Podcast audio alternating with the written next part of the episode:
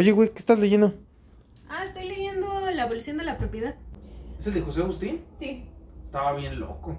Pues es que a él le tocó toda la época psicodélica, además del inicio del rock. De hecho, creo que tiene un libro en el que habla del Festival de Vándalo. Órale, yo no sabía. Ese festival estuvo legendario. ¿Y si vamos a Vándalo?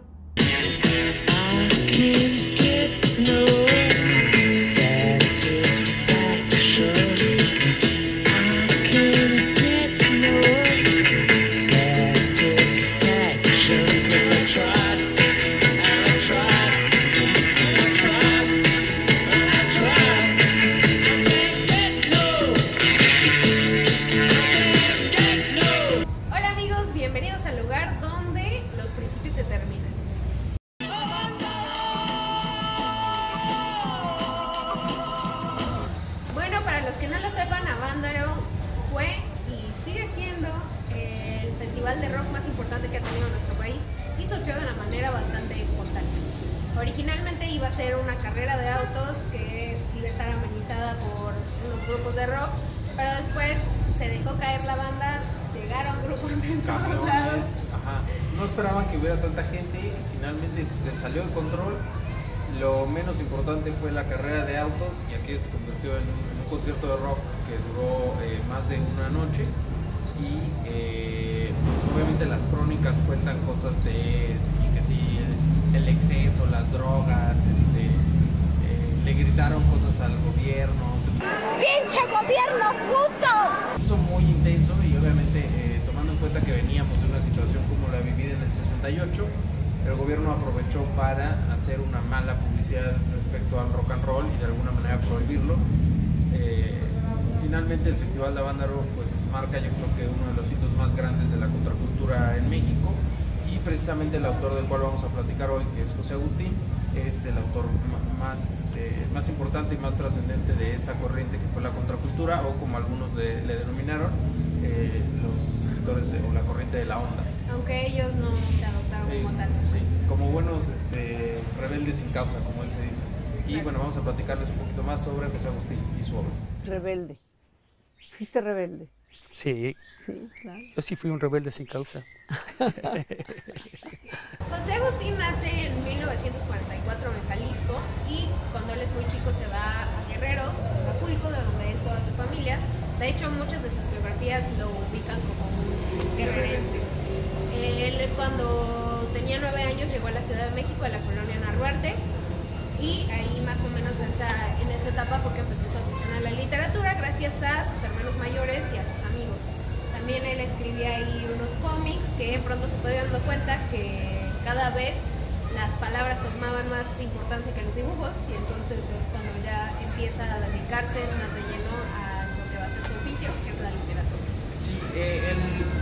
escribió su primer cuento cuando estaba en quinto de primaria y a los 16 años es cuando termina de alguna forma o empieza a trabajar lo que posteriormente sería su primer novela, que es La tumba.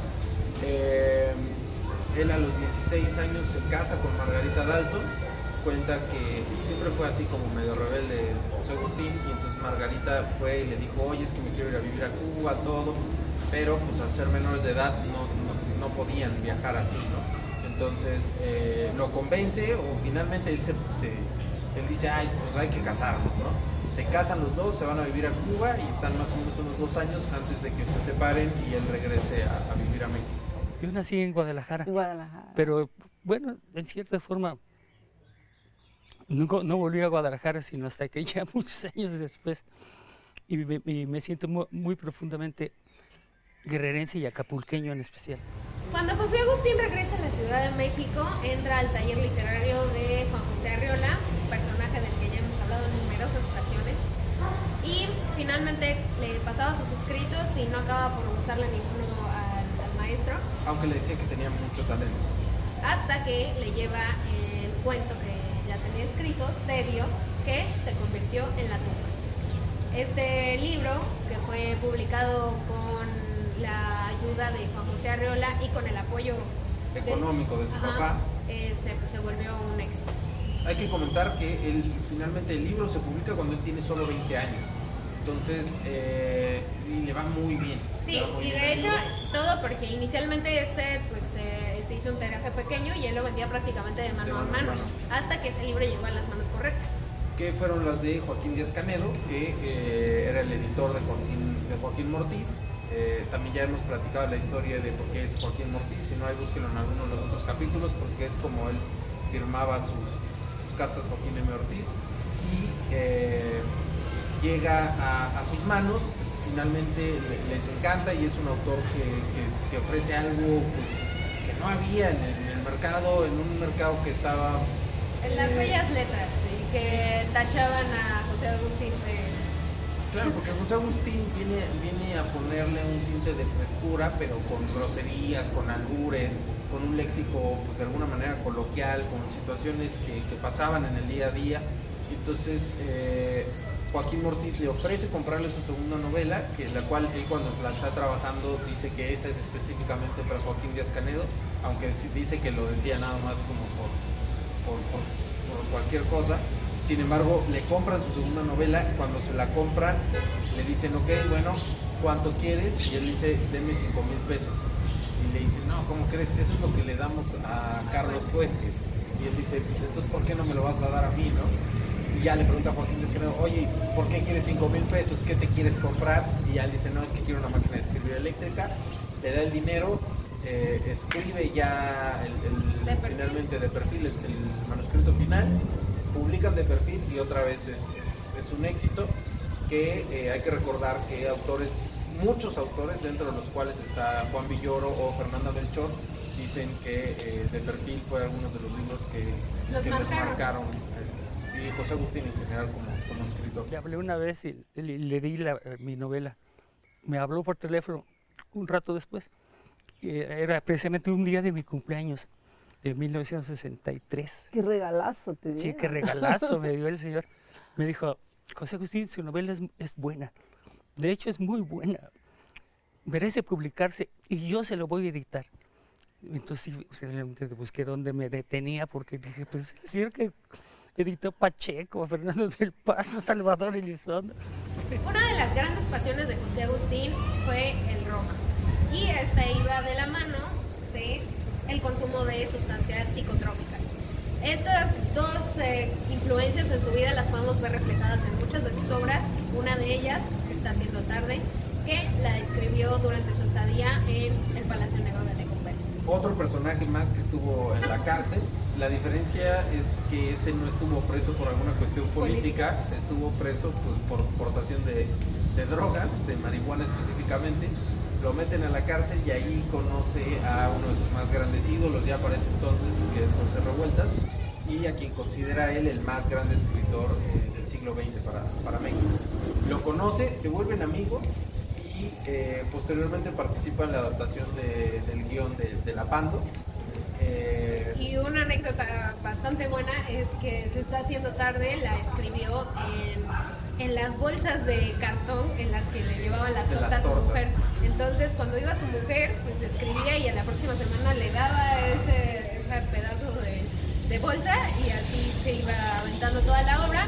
Y también eh, a partir de su estadía en Lecumberri escribe El rock de la cárcel.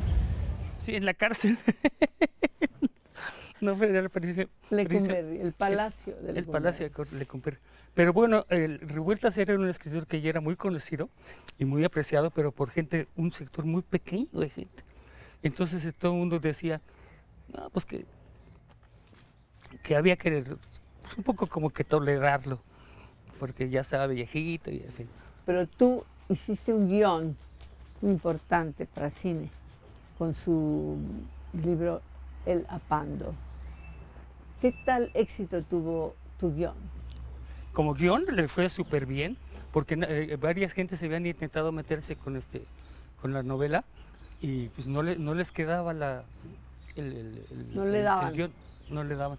Y, y- y me lo dieron a mí y pues yo no sé cómo supe, pero al instante supe cómo se debía de hacer, qué, qué se debía quedar, qué debía de quitarse.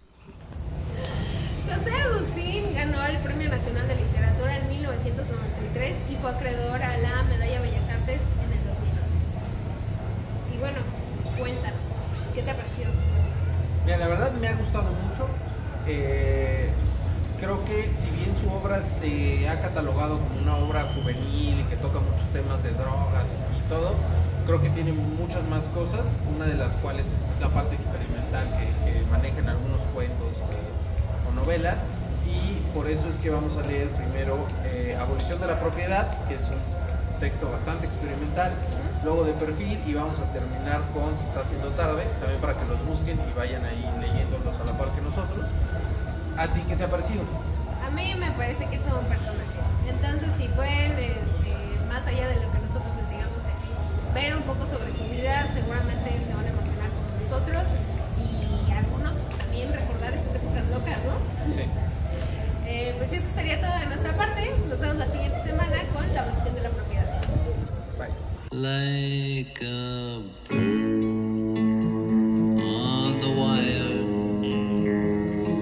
the drum.